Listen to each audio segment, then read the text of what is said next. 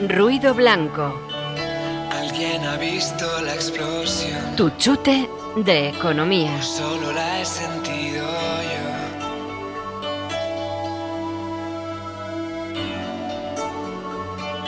Alguien ha visto la explosión. O solo la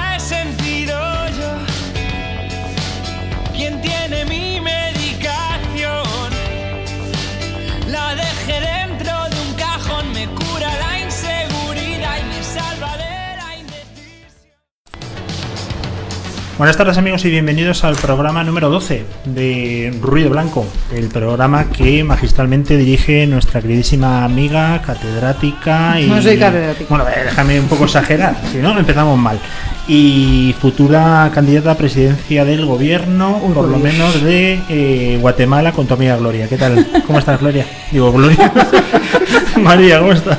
Pues no tan afectada por el calor como tú. Sí, no, es verdad. eh, No, no, a mí ser presidente o ser político me lo prohíbe mi religión. Es, Es que- es imposible. Y no soy catedrática y creo que no lo voy a ser jamás. Pues yo te tenía como catedrática, la verdad que cada No, bajón profe, este programa solo es el profe, importante. Sí, hemos bajado a nivel. Hemos bajado el nivel, pero bueno, en lo vamos a recuperar con Laura. ¿Qué tal, Laura? ¿Cómo Hola, ¿qué tal? ¿Qué tal todo? Buenas tardes. ¿Qué tal tu vuelta de vacaciones? Muy bien, fenomenal, pero llevo aquí ya dos horas en el estudio. ¿Me vas a preguntar ahora qué tal mi vuelta de vacaciones?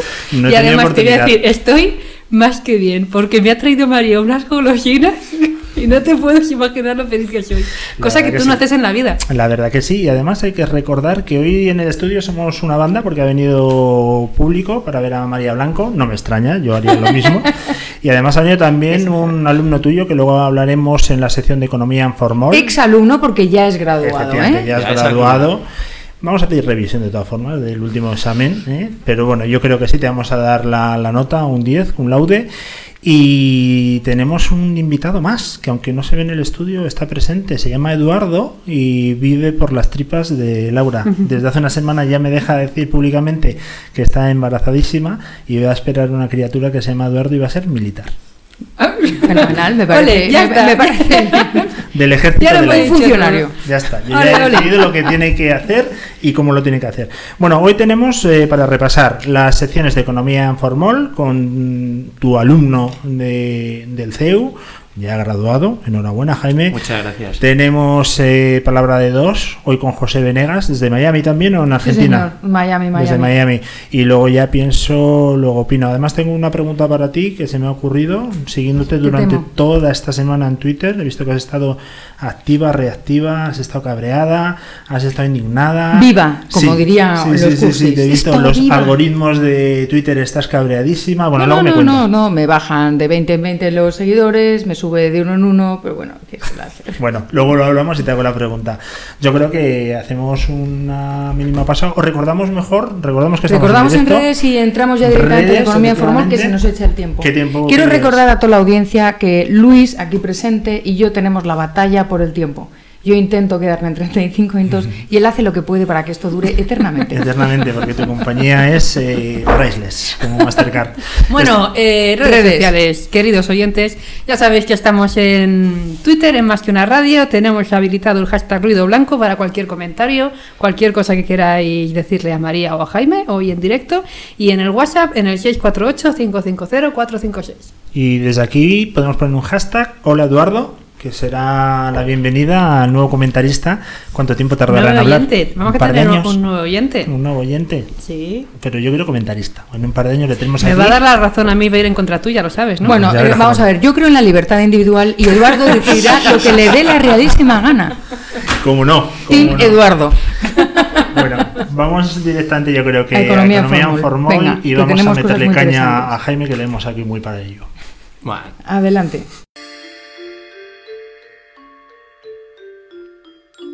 Economía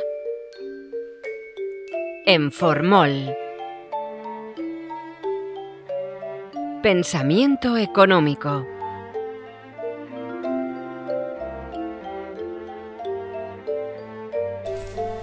Bueno, pues hoy tenemos una población, una población. Hoy no tenemos un autor, tenemos un- una banda de, de autores, ¿no? Sí. Porque vamos a hablar de los mercantilistas.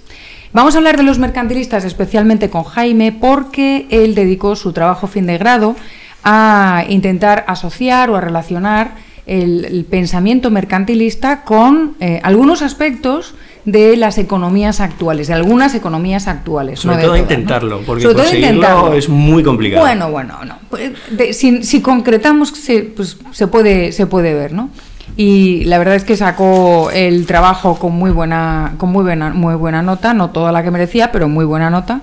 Eh, y a mí me interesa mucho plantear, poner encima de la mesa eh, qué aspectos podemos encontrar en el mundo de hoy eh, que reflejan lo que el propio Jaime llama un neomercantilismo que no es la primera vez que lo oigo, pero sí sé que son eh, personas que no están conectadas entre sí y que, y que han llegado a la misma conclusión. Existe cierto tipo de neomercantilismo en nuestra economía. ¿no?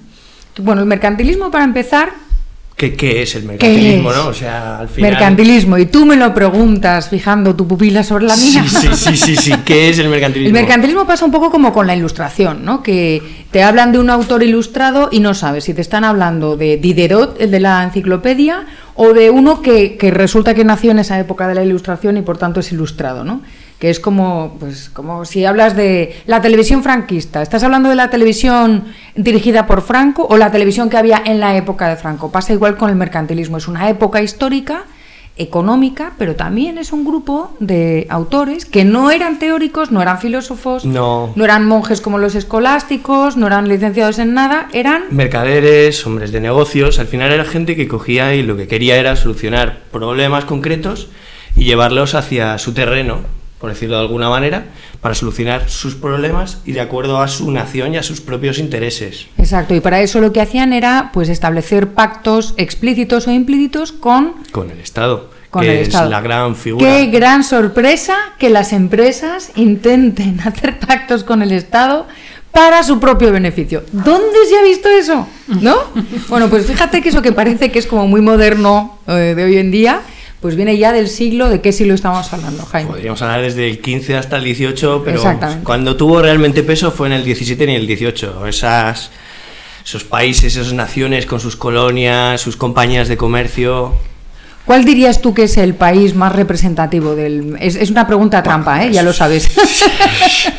Yo diría que claramente Gran Bretaña con la gran corona británica, la compañía de las Indias Orientales, la gran Commonwealth, ¿no? Que se podría decir. Exactamente. Sin embargo, luego eh, se puede hablar de mercantilismo con las particularidades de cada país. Por ejemplo, Francia. Francia son los más intervencionistas del universo ya desde entonces, ya desde entonces. Y tenían un ministro de finanzas que era eh, Jean-François Colbert. Jean-Baptiste Colbert, perdón, perdón, Jean-Baptiste Colbert, que, que- que generó lo que se llama el colbertismo, que es el exceso de burocracia. La burocracia en pequeñas dosis, pues igual permite algo, pero, pero cuando se sobrepasa llega el colbertismo, que es una, un sobrepeso, digamos, es la obesidad estatal eh, o la obesidad burocrática, ¿no? Luego tienes Holanda, que casi no es mercantilismo apenas. No, prácticamente no. Sería como el reflejo completamente contrario Exacto. de, de ese mercantilismo, al final cogiendo y llevando, aprovechándose de las ventajas corporativas y superando incluso en muchos campos a los propios mercantilistas. Claro, fíjate que los mercantilistas pedían intervención estatal para impedir que, a ver si esto suena a alguien, para impedir que ah, exista competencia, ¿no? Limitemos la competencia, impidamos la importación de productos que pueden hacer sombra a los nuestros, ¿no? Nuestros productos primero. A ver, Sí, ¿a qué os sí, suena sí. eso? Ah, pues suena mucho a un rubito de hoy en día, la verdad. Eh, Sí, efectivamente. Pero no solo a un rubito de hoy en día, porque estamos refiriéndonos a Trump, por si alguien no se ha dado cuenta.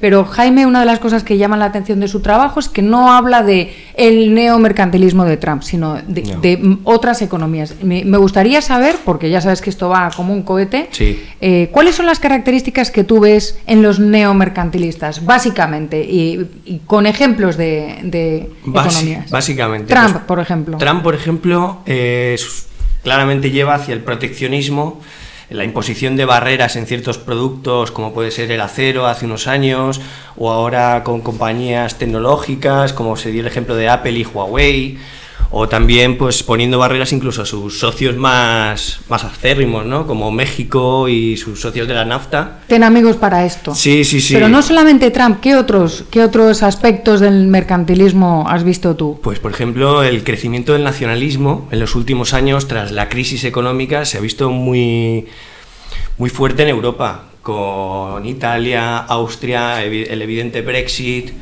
y esa pequeña ruptura de ese proyecto europeo, ¿no? Mm. Y luego también, pues por ejemplo, en China puedes ver cómo coge y empieza a extender sus hilos cada vez más allá de sus fronteras y, eh, y desarrollándose una- al final una guerra comercial entre la potencia americana y la asiática. Qué terrible, ¿eh? Sí, sí, sí. da sí, un sí. poquito de miedo. Da miedo, da miedo porque al final una guerra comercial es perjudicial para todos. Para todos, efectivamente. Y eso es una de las cosas que criticaba más Adam Smith, el supuesto padre de la economía, o, madre. Fíjate que yo, como me cae tan bien, diría que es la madre de la economía. Pero bueno, con todos mis respetos, ¿eh? Hacia el maestro. Smith, uno en su, en su obra principal, La riqueza de las naciones, hace una crítica muy severa a- al mercantilismo, lo que él llama el sistema mercantil. Y una de las cosas que critica más es esa obsesión por la balanza comercial. Sí, la balanza comercial positiva. Exactamente, es decir, que hubiera todo, y, y es una cosa que está como muy en la mente de todo el mundo, ¿no? El, tiene que haber muchas exportaciones y pocas importaciones. Pues no, señor. O sea, la industrialización británica se hizo con un alto nivel de importaciones, también un alto nivel de exportaciones, pero eran más las importaciones que las exportaciones. Y mira si le sacaba un partido, ¿eh? ¿No? Pues, pues igual. Y entonces él se da cuenta. A mí hay una cosa de Adam Smith que me, me, me emociona totalmente y es cuando habla de cómo el sistema mercantil protege sobre todo a los productores. Cuando la gente, en realidad, somos los consumidores. La gente, no los privilegiados, sino la gente. El pueblo es el soberano consumidor. Y justo el mercantilismo, eh, a quien señala y a quien favorece son los productores, que son una mínima parte. ¿no? Y, Sí. y- y para él, además, son los privilegiados. Y de ahí la famosa frase de Adam Smith que decía que donde hay dos o más empresarios reunidos, seguro que están eh, conspirando contra el consumidor.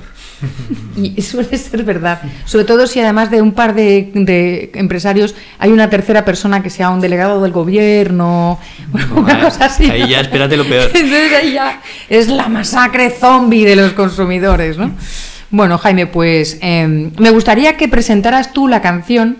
Eh, hoy Jaime ha elegido, además de venir a hablar de, de los eh, mercantilistas y los neomercantilistas, ha elegido él la canción. Pero espera, Así antes que Jaime, antes que Jaime. Poco- intentar para alargar. descaquearme, pero aquí Vamos está. Luis. Jaime, ¿qué sacaste en la, en, en la nota que te puso María en la carrera? Yo no se lo puse. No fue un Ah, no, sí. Sí, sí. ¿Conmigo qué sacaste? Bueno, con María un 9, pero creo que al final la nota es algo irrelevante. Es mentira. Sí, sí. No es relevante. Yo no pongo nueves así como así, ¿eh? Jolín. Un Bueno. momento, 9 sobre 10. Eh, No sobre Claro, claro. 14 ni cosas raras. O sea que tú eres un alumno aventajado. Bueno, la- todo depende. Al final uno tiene que encontrar sus motivaciones y con María es muy fácil, es muy fácil involucrarte y mostrar interés por sus asignaturas. No hace vamos a falta que le éramos haga la pelota, en eh, la Jaime. clase. No, no, no hace Éramos falta. tres, es No que hace nos lo falta, pasábamos no hace pipa, falta. porque éramos tres, imagínate, sabe. o sea. Oye, no. que dile que no hace falta que te No haga la hace pelota. falta. Sí lo sabe, Oye, lo sabe. ¿y qué vas a trabajar? ¿Has- ¿Te has graduado este año ya?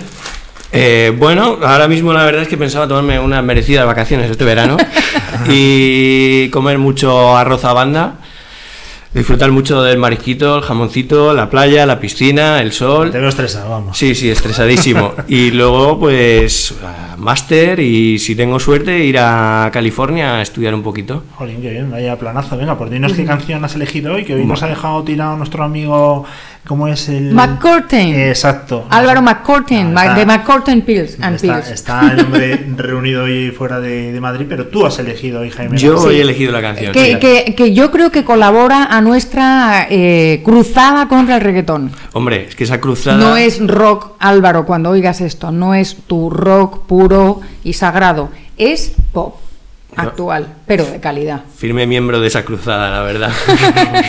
Cuéntanos. Pues yo he elegido eh, Riptide de, de Vance Joyce Y me parece que es una canción con mucho ritmo, mucha energía y que viene muy bien para estos días de verano, empezar a, y a estas horas, empezar a moverse y coger el Este ritmo. tipo, eh, eh, que se hace llamar Vance Joyce, Vance Joyce es un personaje de un cómic, en realidad se llama de otra manera, tiene un nombre que para mí es impronunciable y él, consciente de que su nombre es impronunciable para mogollón de gente, se puso Vance Joyce de nickname, como diciendo, ya sé, sí, ya sé que, no, yo qué sé, Hermenegildo es complicado, me voy a poner Pepe, por ejemplo, ¿no? Bueno, pues igual. Y, y este chico, eh, desde, desde los 15 años, quería dedicarse a la música, etcétera, y por eso se hizo abogado. Se hizo abogado, hizo sus prácticas, y cuando ya podía dedicarse a otra cosa, se dedicó exclusivamente a la música y ha pegado un pelotazo bestial porque esta canción ya todo el mundo la va a reconocer. Oye, como las radios antiguas, se la dedicamos a Eduardo, el niño de, de nuestra amiga Laura. Fenomenal, futuro, futuro. Adelante. Venga.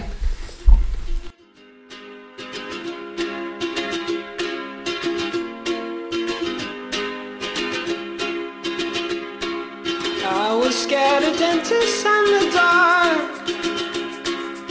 I was scared of pretty girls and starting conversations. All my friends are turning green. Yeah, the magician's assistant in their dream. Oh, oh,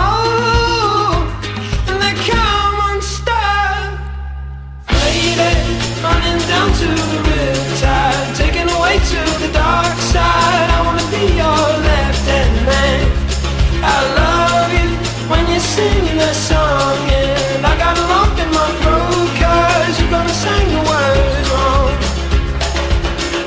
Movie that I think you like? This guy decides to quit his job and head to New York City. This cowboy's running from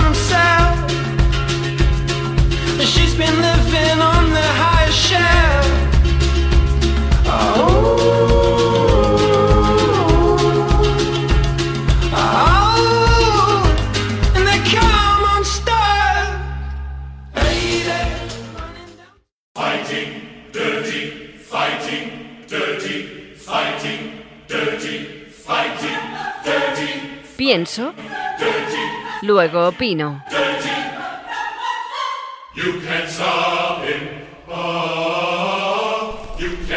Bueno, pues en la sección de, de hoy, de esta semana de Pienso, luego opino, voy a opinar del tema. Del tema eh, que nos ocupa en toda esta semana desde el pasado eh, sábado, creo que fue, ¿no? Que tuvo lugar la, la cabalgata, el festival, la demostración, la manifestación, la expresión, eh, de la visibilidad, la fiesta del orgullo gay en Madrid. ¿no? Madrid, que ha sido capital del orgullo gay durante varios años, eh, al cual yo he asistido mucho tiempo, mis hijos han asistido, de hecho estoy súper orgullosa porque pues mi hijo ha actuado con su grupo 21 el domingo con un gran éxito y se lo pasaron fenomenal, todo fue mm, tranquilo, no hubo ningún problema, 21 tocó y como siempre partió con todo, un grandísimo éxito, de lo cual me siento súper orgullosa, porque hayan actuado en el orgullo y porque lo hicieron muy bien. Pero eh, el día anterior se montó un lío tremendo eh, político, porque ya es una fiesta que era de todos, de todos los que estuviéramos a favor de la libertad eh, sexual eh, y de sí, de la libertad sexual de cualquier persona, independientemente de que tú elijas un camino más tradicional o menos tradicional, pues simplemente la libertad sexual de las personas se ha politizado y entonces se han empezado a poner líneas rojas. Entonces, si tú vas con una pancarta de un partido que a mí no me gusta porque pactas con estos, entonces te impido que participes en esta fiesta, aunque yo esté pactando con un partido que son asesinos, ¿no? Es decir, dependiendo si me gusta o no con quién pactas, yo que tengo la autoridad moral, yo partido político que tengo la autoridad moral, te recibo bien o mal. Estoy hablando, por supuesto, de las agresiones que hubo efectivamente, lo niegue quien lo niegue. Tengo personas que me han mandado vídeos de cómo les lanzaron de todo, eh, y, a lo mejor nos le partieron la cara. Al- Tal vez tenían que haberles partido la cara para que hubiera un escándalo nacional. Con lo que les hicieron fue suficiente como para que la celebración se convirtiera en algo politizado y, por tanto, triste para mí. Y, esa es mi opinión sobre, sobre el, el tema. Eh, que un ministro del Interior haga determinadas declaraciones tan sesgadas es el ministro de todos los españoles, de los que están de acuerdo con él y de los que no están de acuerdo con él. Y la frase que dijo me suena tan mal, eso de, bueno, si vas provocando ya sabes lo que puedes esperar. Pues yo como mujer lo he oído tantas veces que me repugna profundamente que alguien que tal vez el propio ministro ha padecido, no lo sé, algún tipo de, de censura, que haya dicho eso. Creo que no se ha escuchado él a sí mismo lo duro que resulta que diga si vas provocando ya sabes lo que te puede esperar, ¿no? Por supuesto que nadie del partido que fue agredido esperaba que les aplaudieran y sonrieran. Bueno, pues allá ellos, por supuesto, sabían que les iban a buchear, pero querían simplemente participar y no fue posible. No fue posible y hubo agresiones. En fin, Jaime, te toca, te paso el testigo. Bueno, a mí me da mucha pena sobre todo lo que comentas, que es que al final una fiesta así de la sexualidad, de- del orgullo gay, del orgullo LGTBI, se haya al final politizado. Me da mucha pena porque es una fiesta que debería ser para todos, para homosexuales, transexuales, heterosexuales, para, todas, para todos los sexuales. ¿no? Y al final coges y ves como una fiesta así tan importante en Madrid y en todo el mundo se convierte en una especie de combate o lucha política por, por ver quién, quién manda más o cuál es la, esa lucha en torno a la sexualidad, ¿no? Yo sé Y que hay críticas hacia ciudadanos, o sea, yo sé que hay críticas hacia ciudadanos y tú me has dicho que Hombre, tienes críticas a hacia ciudadanos, exprésate. Es que es lógico que haya críticas, porque al final Ciudadanos hace unos años cuando apareció era como un, un partido nuevo, un partido moderno, un partido liberal que iba pues apoyar a las mujeres, apoyar a lo- al colectivo LGTBI, a ser algo totalmente nuevo. Y al final se ha visto, o desde mi perspectiva al menos, se ha visto que es al final una copia de otros partidos y que tiene principios muy, muy endebles, ¿no? Y una base moral o, o ética un poco floja desde mi punto de vista. Al final cada uno tiene su opinión Hmm. Y bueno, yo lo veo así. Y entiendo desde luego que se le haya criticado y que haya pasado algo así es una rabia, Mm. es una pena que haya sido de forma violenta y no debería ser así. Pero por otro lado, lo entiendo. Y desde luego de acuerdo contigo en que no se debería ap- apoyar o incitar desde el gobierno y desde un ministro de Interior este tipo de, de acciones. Pero bueno, Opiniones en la sala. Hombre, pues una fiesta que además pagamos entre todos, que no se nos olvide. Lo que No, pasa es que claro. yo no, no pude asistir porque tenía bueno, pues una fiesta de la Judía Verde que se celebraba en un pueblo de Tomilloso. Me hubiese encantado ir, pero tenemos en la... Pues miras así. Porque no conocía esa fiesta. No conocía esa fiesta. Yo tengo que decir que no tenía ninguna fiesta, pero tengo claustrofobia. O sea, no. Bueno, pues una, puedo una fiesta muy popular en Tomilloso y bueno, pues la verdad es que hubiese ido. ¿Tú de qué Lógicamente- conoces Tomelloso? Bueno, pues ahí nació mi abuela. Ah. Nació mi abuela y somos parientes además de Don Quijote. Ah, Se te nota, A lo mejor somos familia, nota. tú y yo, ¿eh? Esa fijación con los molinos, se te nota a ti lo de. No, mira, todo lo que sea violencia completamente en contra. Y cuando es una fiesta pública que pagamos entre todos, que cada uno se lo pase bien y sin provocar a nadie, yo creo que nadie provocó. Pues yo lo que tengo que decir es que me parece muy bien que vayan al orgullo cualquier partido político, pero sin pancartas. Yo lo que veo absurdo es que vayan ahí con Pero ninguno. ninguno. Claro. No, que vayan todos, pero sin los que quieran, sin como pancartas. ciudadanos. Claro, yo estoy ahí contigo. O sea, lo, lo que pasa es que Fueron claro, con pancartas. unos sí y otros no. Pero fueron con pancartas. Unos y otros. bueno, Silencio sepulcral. Pero o sea, que, el que critis más de da que Laura- vaya con una pancarta. Es el, es el ejercicio de la libertad, ir con la pancarta que te dé la gana. ¿No? sí. No, estás No, no, ahí a mí una me parece fiesta mal, determinada. Si quieres participar, te participa. Pero participa en la fiesta, no vayas con tu... ¿Por qué no? ¿Por qué no? Porque no es una fiesta política. Claro, y además, porque no estamos es en un momento política, político en España muy complicado. Pero esto es como si no me prohíbes ir a la fiesta del orgullo y con unas Nike. No. Os he dejado flipados, ¿eh? Oye, por cierto, ahora y mientras hace aquí todo tipo de gesticulaciones María, Le estoy diciendo a Conchi que hay que conectar por Skype con José Benítez. Sí, sí, te, te hemos. Antes de que se Un maten. segundo, un segundo. Eh, María, ya Calla, que somos primos. Que es que al final somos primos. Sí, es que al final todo sale. Que ya sé por qué no me has enviado la foto, porque acabo de ver en tu teléfono que tienes 4.459 correos sin leer. Entonces, bueno, ya estoy más tranquilo. Tengo que mandarle la foto, por favor. mm, Recordarle que me recuerde. Bueno, eh, antes de cortar, Conchi, un segundito. Recordad que estamos en directo, que hoy es día 9 de julio. No hace tanto calor como otros días, pero bueno, en... Sí, me tengo, yo estoy asfixiada. tú estás asfixiada, pero tienes un bombo que tela. Pero Estamos en directo en la web, estamos en directo Exacto. en Twitter, nos podéis escuchar, nos podéis ver. Nos podéis ver y cualquier mensaje, porque te han- ¿qué mensaje te han enviado ahora muy gracioso por Twitter? Que me ha gustado. Pues nada, ha habido aquí uno por Twitter que, que a raíz Antonio, de las- Antonio. De las golosinas que me ha regalado María con todo su amor, pues me dice Antonio Tamasio, un, recuer- un saludo desde aquí, Antonio Majo. dice, aplicando el viejo truco, que tenga la boca llena y así no podré interrumpirme. ¿Qué os Me parece? has pillado, me ha pillado. ¿Qué ¿eh? os parece, me ha pillado. Yo traigo golosinas me para que se callen bol. los dos. Cómete una golosina. Mañana. Venga, Bueno, yo estoy a- deseando ya conectar con, con José Venegas. Eh, palabra de dos. Te alabamos, Señor. Venga. ¿Alguien ha visto la explosión? ¿O solo la he sentido yo?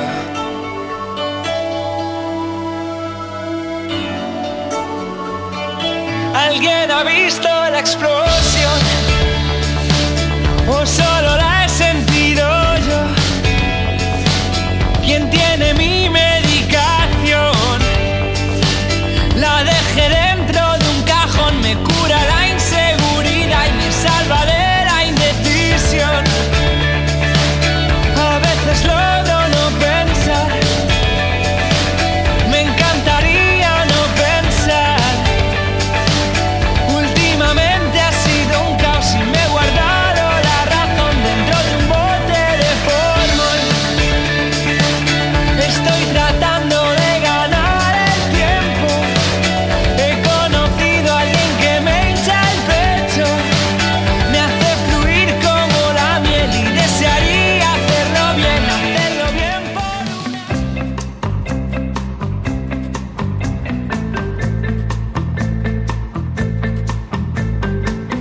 De dos. I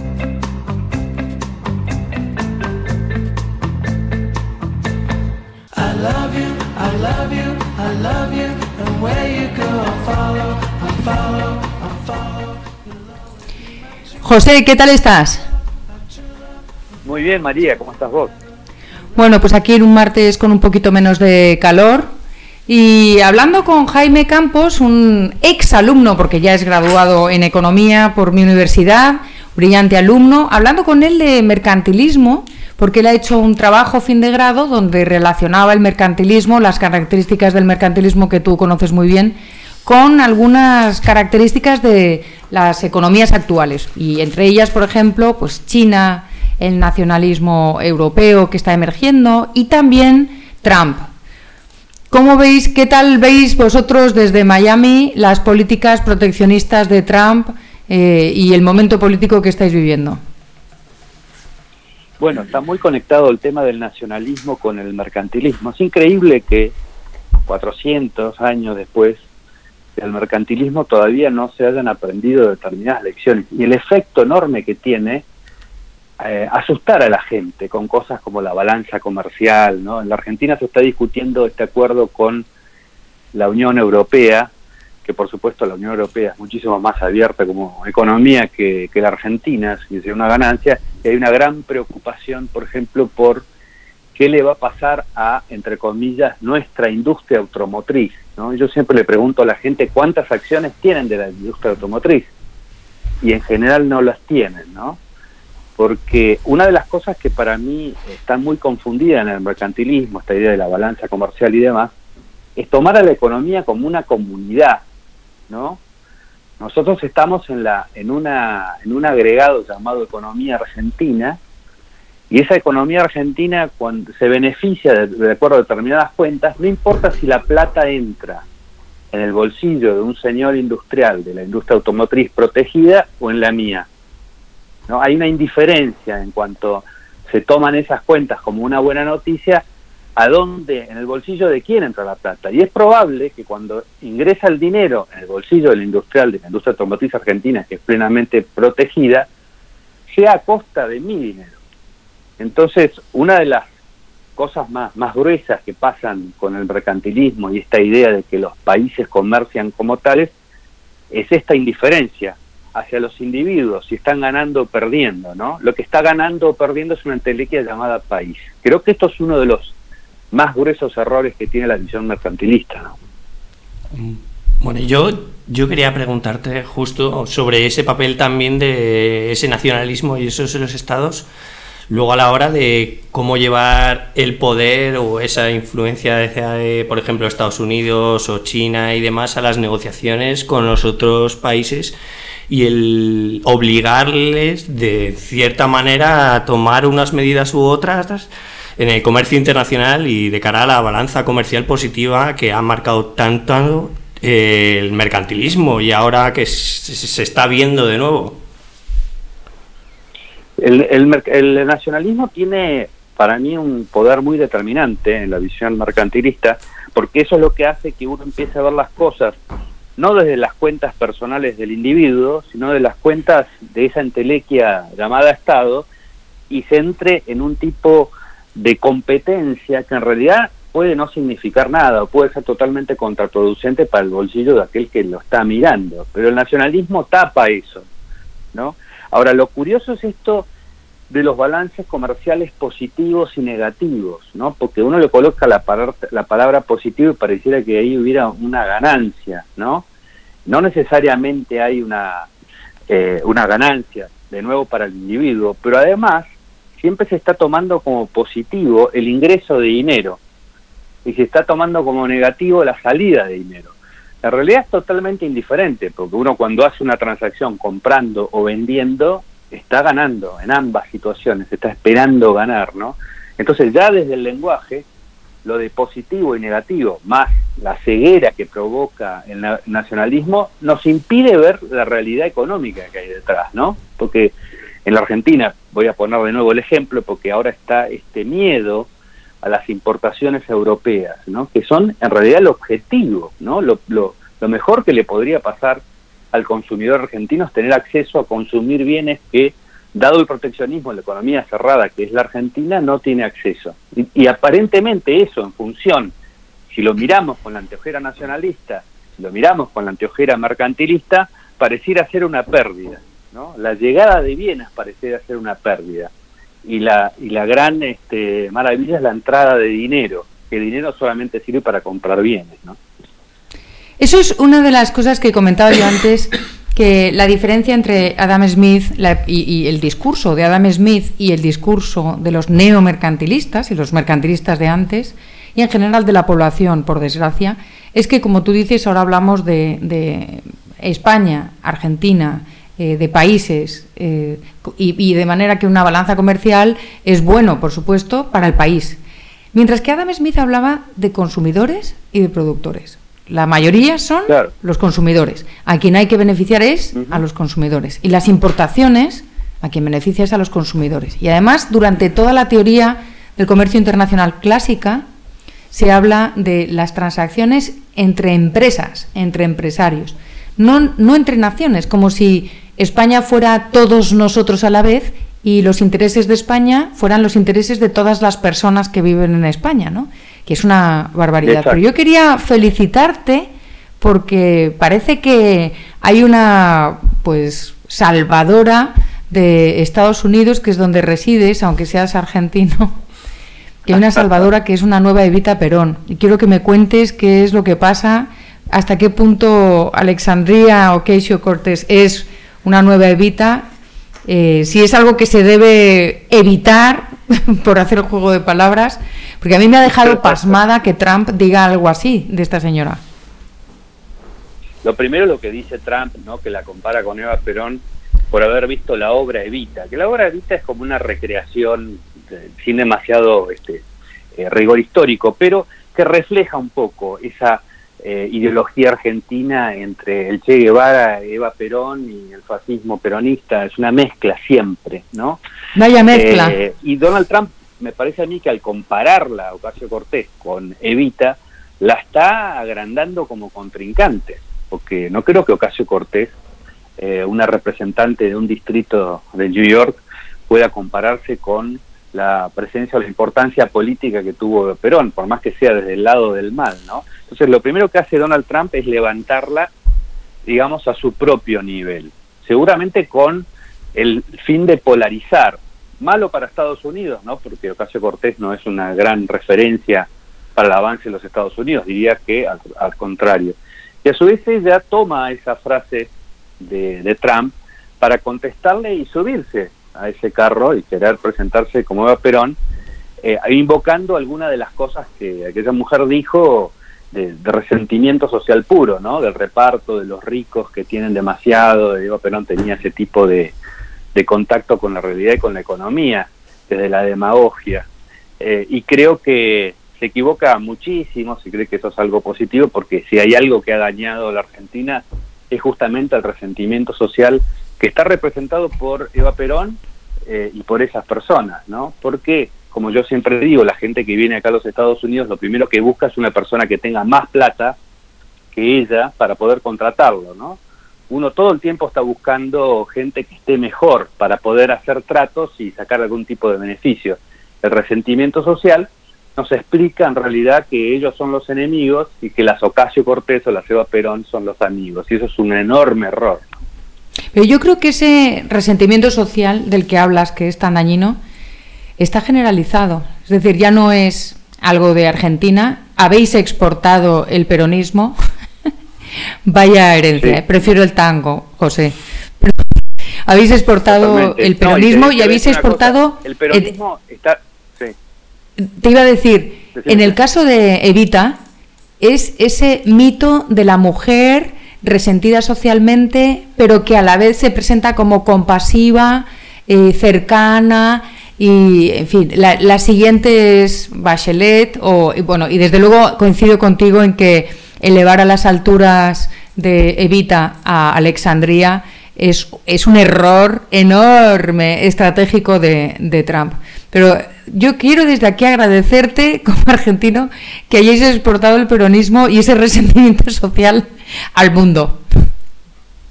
No, y es el resentimiento social más el poder ilimitado, eso es lo que tanto atractivo tiene. Te quiero decir que en Estados Unidos Trump también representa en parte al peronismo, ¿no? Y te diría que el mejor representante del peronismo internacional en este momento es Vladimir Putin, que es un personaje que es capaz de tener aliados en la llamada ultraderecha y tener aliados en la ultraizquierda, y que eso no le haga ningún ruido, porque en el fondo le entiende que el problema es eh, el poder absoluto, que es a lo que está apostando, por izquierda o por derecha, le da exactamente lo mismo.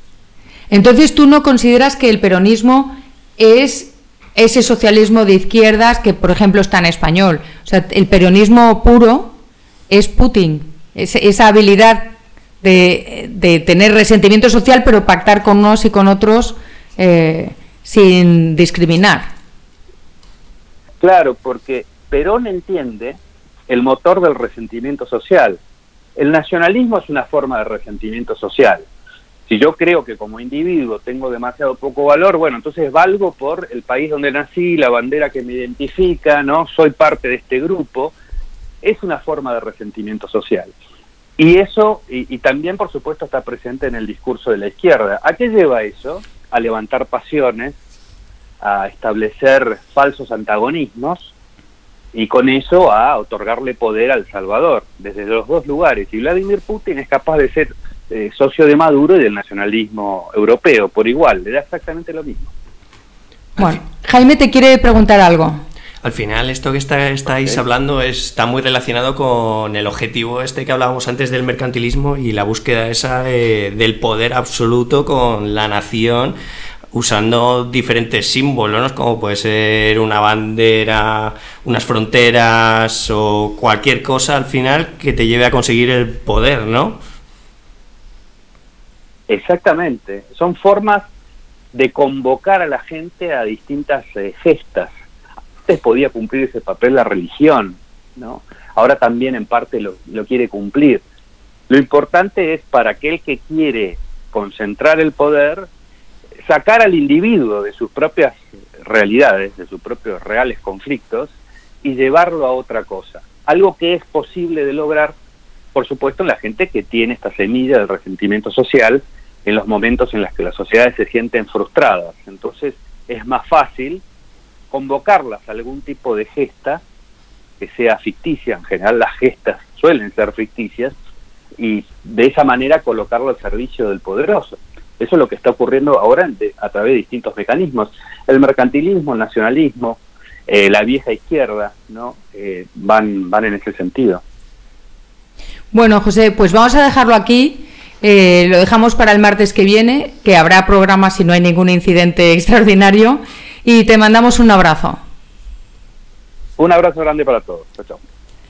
Bueno, mientras eh, recordamos la semana que viene que tendremos programas y como tú decías, no nos fallas. No nos sueles fallar, pero la semana pasada dijiste, pues no vengo. Dentro No, no, de tu no. derecho de libertad que ejerces hasta en los Estaba programas. ejerciendo de buena hija. ¿eh? Oye, recordamos que estamos en directo, que hoy es día 9 de julio, cuando pasan pues más de 40 minutos ya, te has ido. Muy te has ido bien, de muy las seis de bien, la Luis. Y recordar que tenemos hoy público que ha venido a verte porque estaba, pues la verdad que ya mucho tiempo diciéndome quiero ir a ver a María. Yo feliz, pero he, ¿eh? he visto cuando estáis hablando de estos temas tan profundos cómo bajaban toda la mirada y se iban al móvil, como diciendo que no me caiga pregunta, como en el examen, como los críos. Bueno, solo espero que no se estuvieran aburriendo. No, no, en absoluto. Ver, Él estaba alto, buscando. Han dicho que no. Víctor, estaba buscando Perón, que se pe- pensaba él que era un jugador de, de los Asuna. Estaba en Google. Es que no fue tan buen estudiante como tú, Jaime. Bueno, Bueno, yo creo solamente, sí, pero solamente quiero felicitar a Dani Lacalle, que ha salido en la revista Forbes como uno de los 100 eh, financieros más creativos de, de nuestra sociedad, de Occidente, Pues del mundo. Así que Daniel Lacalle, que ha estado aquí en Sí, es esta, en casa, radio, es amigo de la radio. aquí, claro que sí. Un abrazo muy fuerte y yo me despido, con vuestro permiso, hasta la semana que viene. Espérate, antes de irte, recordar a todo el mundo que vas a hacer un especial televisión con nosotros. Voy a hacer una especial televisión con ellos Sí, aquí en más que una radio.com. y voy a mandar una foto preciosa. Bueno, a todo el mundo que nos escucha, os esperamos la semana que viene. Muchas gracias a todo el mundo que nos ha enviado mensajes, nos habéis seguido por Twitter y de verdad un placer haber tenido hoy a Jaime. Un placer Se nota que eres un cum laude. No estamos a tu altura, pero lo hemos intentado. Ah, Tengo que decir estáis- una cosa. seguro. Tengo que decir una cosa antes de terminar. Tenemos un nuevo oyente, María, de Ruido Blanco. Viene desde México. Hombre, Y nos está preguntando por WhatsApp que el horario para conocer la diferencia eh, horaria, claro, para ver cómo escucharte. Pues mira, así que nada, sencillo. desde ahora aquí, mismo, bienvenido. ahora mismo en, en Ciudad de México son las 11.42, así que, que- ¿cómo se llama? No lo sé. Bueno, pues querido vamos amigo mexicano, querido amigo mexicano, eh, a las a tus 11 de la mañana todos los martes es ruido blanco. Y amigo mexicano, es muy fácil, te metes en Google y ves la diferencia horaria con Madrid. que hay que decirte todo.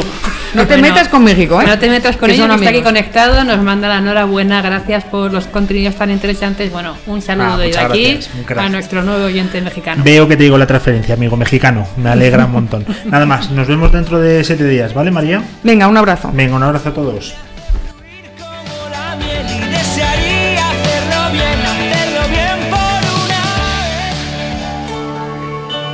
¿Alguien ha visto la explosión? ¿O solo la he sentido yo?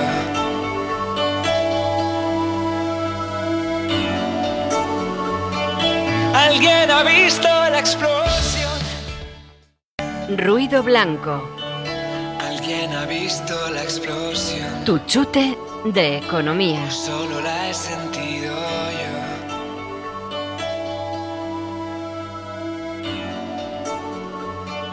¿Alguien ha visto la explosión? ¿O solo la he sentido yo? ¿Quién tiene mi medicación?